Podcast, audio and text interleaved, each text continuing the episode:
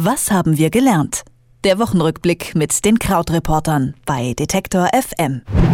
Aus China äh, hört man in letzter Zeit immer wieder, dass Staatschef Xi Jinping seine Macht ausbaut und sich immer mehr so eine unverrückbare Position sichert. Was war denn das Ergebnis dieses Parteitags der Kommunistischen Partei diese Woche? Vor allen Dingen eben, so wie du sagst, dass er seine Macht sehr stark ausgebaut hat. Also dieser Parteitag findet ja alle fünf Jahre statt. Das war jetzt der 19. von der Kommunistischen Partei.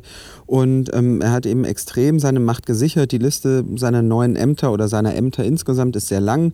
Er ist jetzt Staatschef, ja sowieso schon, Parteichef, Militärchef. Dann hat er zwei Drittel der Parteichefs und Gouverneure in den Provinzen in China austauschen lassen. Dann ist er der Anführer in den letzten Jahren gewesen von einer Antikorruption Korruptionskampagne in dem Land, die aber nicht nur ganz hehre Ziele verfolgt anscheinend, also eben nicht nur die Korruption versucht zu bekämpfen, sondern eben auch politische Rivalen von ihm aus dem Weg zu schaffen. Dann äh, ist es so normalerweise, dass eben bleiben bei diesem Parteitag die Staatschefs schon ihren Nachfolger präsentieren. Bei so einer Pressekonferenz, dann kommen die dann da so mit rein. Das hat er jetzt eben auch nicht gemacht, äh, so dass eben alle das gedeutet haben, als ob er auch nach dem Jahr 2022 noch weiter im Amt bleiben möchte. Also diese Tradition hat er auch nicht befolgt. Und ähm, jetzt ist es eben so, dass gerade eben weltpolitisch auch, dadurch, dass Europa ja so ein bisschen als zerstritten gilt, dann eben die USA haben Donald Trump, also da ist auch so ein bisschen Chaos, sich eben viele fragen,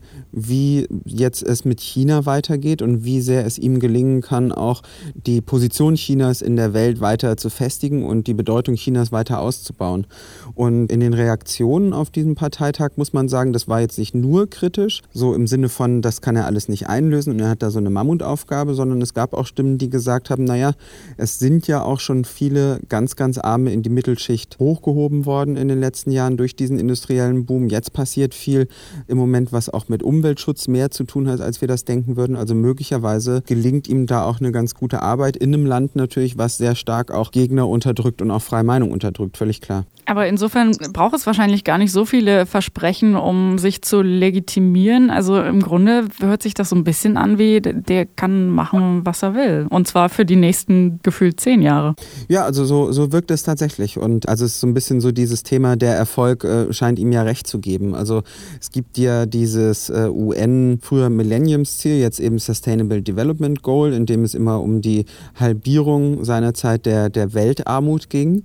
Und die Menschen, die in extremer Armut leben, diese Zahl sollte halbiert werden. Und das ist ganz im Wesentlichen deshalb auch passiert, weil eben in China so viele Leute nicht mehr so extrem arm sind.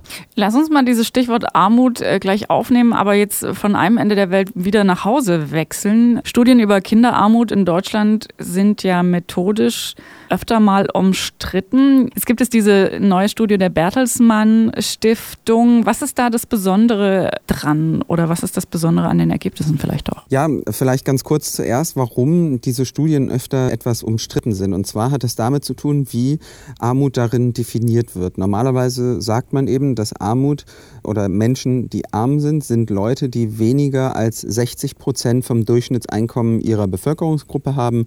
Also zum Beispiel, wenn ich alleinerziehende Mutter bin, dass ich halt 60 Prozent oder weniger Geld verdiene, als andere alleinerziehende Mütter haben. Und deshalb gibt es manche Kritiker, die zu diesen Studien sagen, na ja, das ist ja dann immer, dann wird es ja immer Arme geben, denn auch wenn alle Millionäre wären und jemand hätte dann halt nur 550.000, wäre ja schon arm, aber jemand, der 550.000 Euro im Jahr hätte, könnte man ja nicht arm nennen, auch weil man heutzutage ja durch zum Beispiel immer günstigere Technologie oder ähm, bestimmte andere Güter, die sehr viel billiger sind als früher, einen höheren Lebensstandard hat als früher. Also sozusagen die Argumentation ist, wer heutzutage 60 Prozent hat von Durchschnittseinkommen, das ist immer noch mehr als jemand, der vor 30 Jahren 100 Prozent verdient hat zum Beispiel. Dieser Kritik geht aber die Studie von der Bertelsmann Stiftung ganz geschickt aus dem Weg dieses Mal, denn so wie du gesagt hast, es gibt so eine Besonderheit da drin, dass die Studie ähm, zum ersten Mal Daten über mehrere Jahre hinweg auch verglichen hat. Das heißt also, man kann jetzt so ein bisschen den Verlauf sehen und wie sich die Armut gerade eben bei Kindern verändert. Und da ist eben das alarmierende Ergebnis gewesen, dass Kinder, die arm sind, auch lange arm bleiben. Also jedes fünfte Kind lebt länger als fünf Jahre in armen Verhältnissen und da ändert sich dann auch nicht so viel dran. Diese Illusion, dass Deutschland so ein sozial mobiles Land ist, wo, man sehr, wo einem sehr leicht äh, der Aufstieg gelingt, das zeigt eben diese Studie, dass das eher nicht stimmt. Und ähm, wie immer in den Armutsstudien zeigte sich, dass auch eben vor allen Dingen Alleinerziehende und äh, bei deren Kindern es ein sehr viel höheres Armutsrisiko gibt als bei anderen Gruppen. Und das ist immer noch bedenklich, wenn es gerade um Bildungschancen geht, die ja durchaus zukunftsbestimmend sind nach wie vor. Ja, auf jeden Fall. Und wie gesagt, also so, es ist auch deshalb bedenklich, weil es eine Diskussion ist, die in Deutschland häufig unter anderen Vorzeichen geführt wird oder wo viele Menschen, eine Diskussion, bei der viele Menschen ein anderes Bild haben. Also eben, dass man denkt, okay, jeder kann doch in Deutschland alles werden. Oder dass wir eben ja auch sehr, sehr viele Diskussionen immer wieder über Altersarmut führen, die für sich genommen natürlich auch schlimm ist, aber im Verhältnis ein sehr viel kleineres Problem ist, weil sie weniger Menschen betrifft als eben zum Beispiel die Armut unter Alleinerziehenden mit Kindern. Lass uns noch sprechen zum Abschluss über diese Nachricht der Woche, als Trump nochmal groß getwittert hat, er würde jetzt das eigentlich schon lange geplante ähm, Veröffentlichen der JFK-Akten sozusagen anordnen. Haben sich erstmal alle irgendwie gefreut und alle sich irgendwie so gesagt, wow, spannend, endlich äh, erfahren wir mehr, erfahren wir vielleicht die Wahrheit. Und dann ist seit gestern Abend aber doch wieder äh, irgendwie alles anders, weil nicht alles veröffentlicht wird. Jetzt doch nicht. Was ist da genau los? Genau, also ähm, JFK, also genau natürlich ähm, John F. Kennedy, die Ermordung 1963 von ihm und war ganz lange so, dass in den USA sehr viele Ermittlungsakten dazu unter Verschluss waren. Und dann interessanterweise gab es tatsächlich diesen Kinofilm von 1991 mit Kevin Costner in der Hauptrolle, den ja vielleicht noch viele äh, in Erinnerung Erinnerung haben und deshalb gab es dann die Ansage und ein politisches Bestreben, dass die Ermittlungsakten früher veröffentlicht werden sollen, als äh, es eigentlich geplant war. Also es war irgendwann Ende der 2020er Jahre gedacht und dann hat man aber im Zuge dieses Films 1992 den JFK Assassination Records Collection Act beschlossen.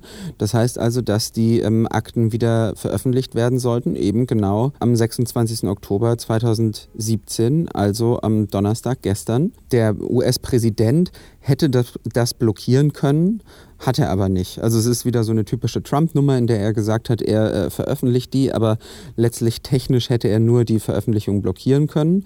Was äh, jetzt in den Akten drin steht, das wird man jetzt halt auswerten müssen. Im Wesentlichen geht es eben darum, natürlich, wie, wie, hat dieser Mord tatsächlich funktioniert und hatte der verurteilte Lee Harvey Oswald eben Mitwisser, beziehungsweise gibt es Verschwörungstheorien im Hintergrund, die von Menschen, die John F. Kennedy aus dem Weg räumen wollten. Das war ja auch so ein bisschen was, was der Film angedeutet hat.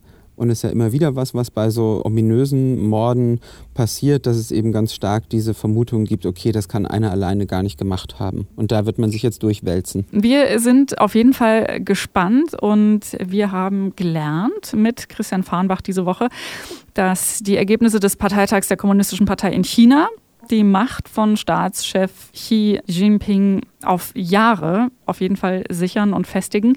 Wir haben gelernt, dass die Studie der Bertelsmann Stiftung zur Kinderarmut in Deutschland endlich mal eine Definitionsfrage reinbringt, die ein bisschen mehr Licht in diese Daten bringt. Und wir haben gelernt, dass die Kennedy-Akten zwar jetzt zum Teil veröffentlicht sind, aber weiter genug Stoff liefern für aller Sorten von Spekulationen.